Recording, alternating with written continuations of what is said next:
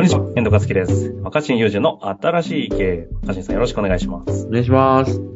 さあ、ということでね、今日も早速行きたいと思いますが、今週の質問はですね、あのプロジェクトマネージャーかな ?PM の方、31歳の女性の方からご質問いただきました。ありがとうございます。早速紹介させてください。はい。えー自分の中では、強く言い過ぎたかな、はっきり伝えすぎたかな？と気にしていたことが全く相手に伝わっていなかったことがあります。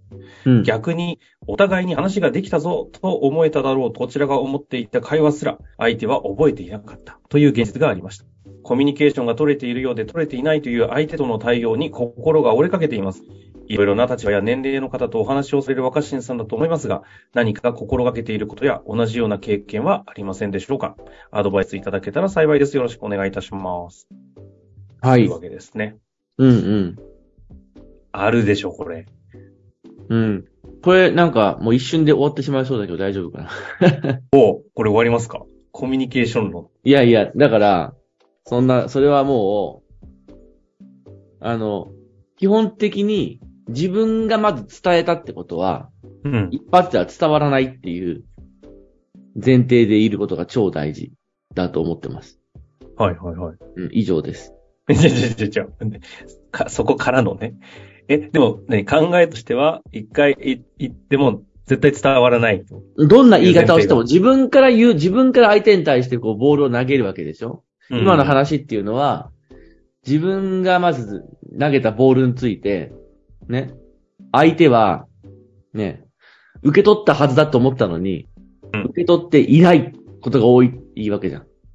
だから、あそう書いてありますね。だから投げ方をいろいろ工夫してみてる。強く投げたり、ゆっくり投げたり、早く投げたり。はいはいはい。で、これ、この投げ方すれば、さすがにもう、もうお前のその開いてるグローブのところにぴったり投げてんだから届いてんだろう、みたいな話じゃん。はいはい。あれ、あれ、ボール投げてるわけいや、届いてません。持ってません。ってことがよくあるってことをおっしゃってると思うんですよね。まさにまさに。それは、こっちがどんな投げ方をしても、うん。絶対に、こう投げれば、球を相手に届くって保証があるものなんてないっていうことですね。大前提ね。うん。でもそこまでは、現実の、もう起きてる実態として、この方も、そうなってしまっているんだよ、という悩みじゃないそうそうそうう。そう。で、相談としては多分、どんなボールの投げ方をすれば、うん。相手に確実に届くんでしょうかっていう話だと。ね。はいはいですね。あと、心がけがどどうなのかっていう話もあり書いておりますが。そうですね。で、まあちょっと、例えばさ、よくあるメタファーで言うとさ、うん。会話はキャッチボールとか言うじゃん。はいはいはい。この方のご相談を聞いてると、え遠藤くんさ、うん球投げるよって言って、球投げるよ、はい、グローブ開いて、投げた。球投げるよ、はい、グローブ持って開いて、はい、投げた。はい、球投げるよ。はい、グローブ持って開いて、投げた。これはキャッチボールって言うんですかね。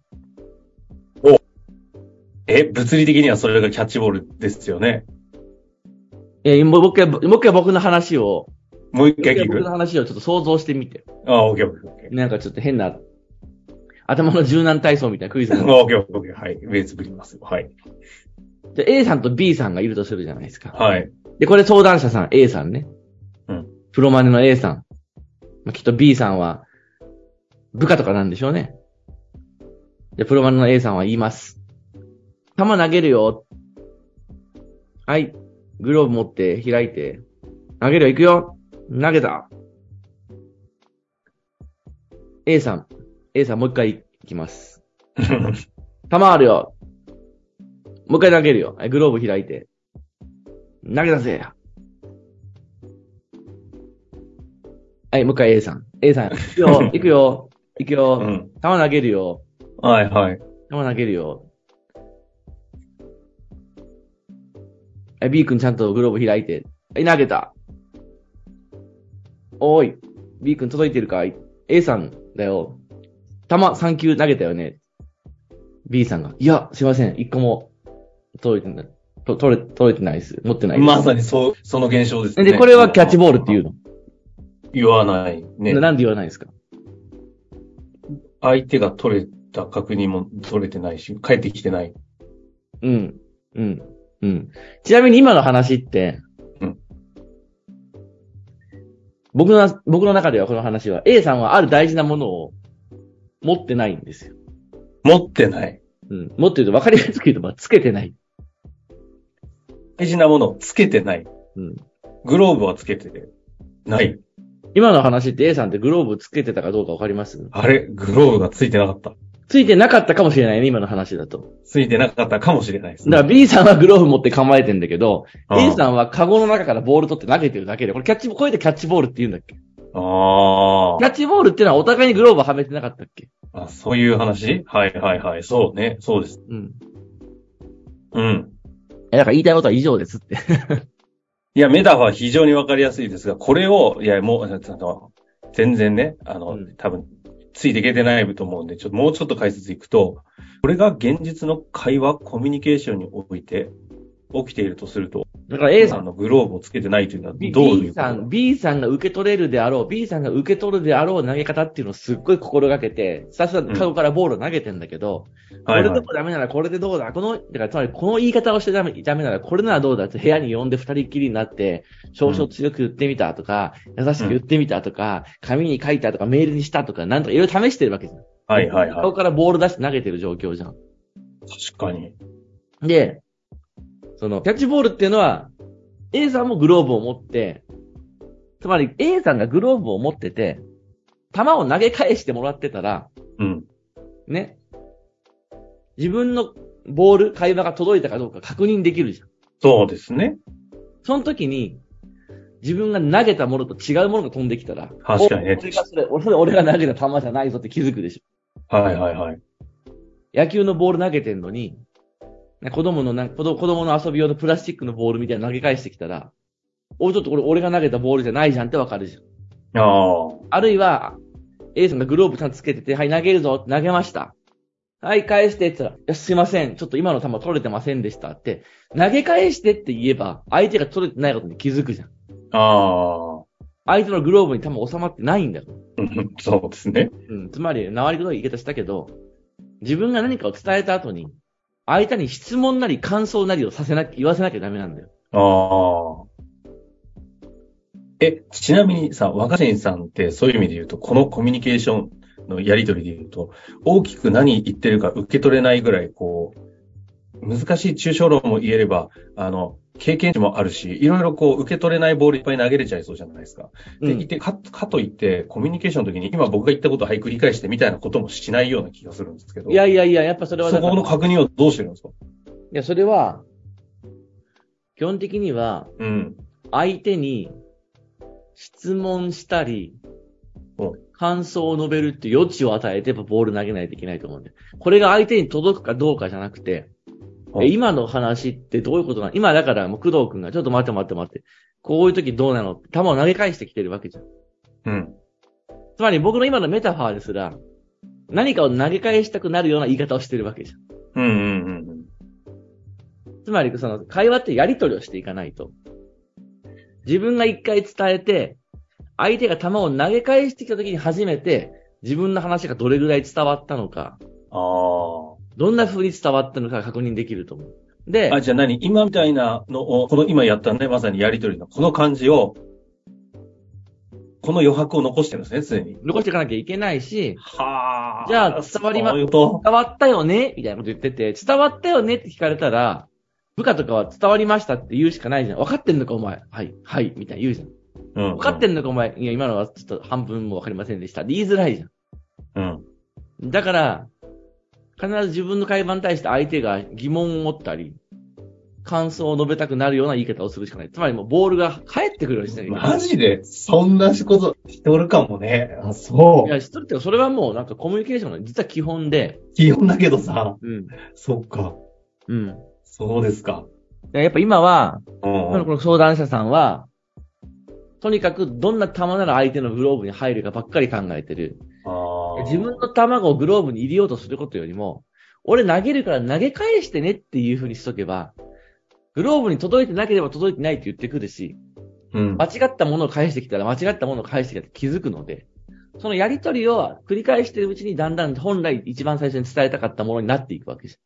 なるほど。きっと、自分がまず投げたっていう最初のボールでコミュニケーション絶対伝達は完成しないって考えた方がいいと思う。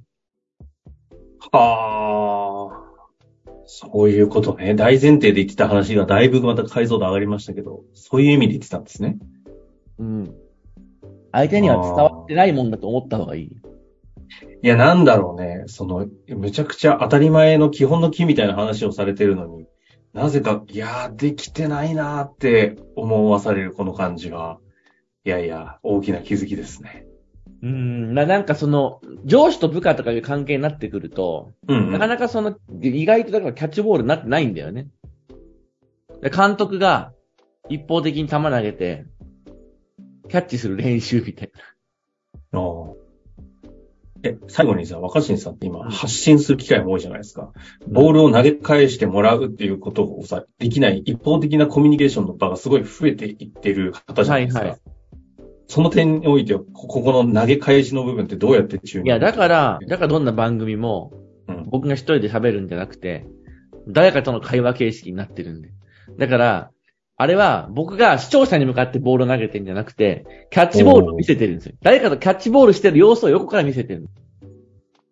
マジ？ちょっとその観点でぜひね、若新さんいやいやいや、はマジで僕がやってるんじゃなくて、うんテレビ番組とか全部そうなってる。あそもそもテレビでうまくこう番組が成り立ってるのってそう、そうなってますだからみんな。な、みんなストレートニュースってあんま見れないわけじゃん。ストレートニュースっていうのは、アナウンサーが真正面に座って NHK とかでよくやるけど、はいはいはい。民放とかでもなんかこう、何時55分ぐらいに入るじゃん。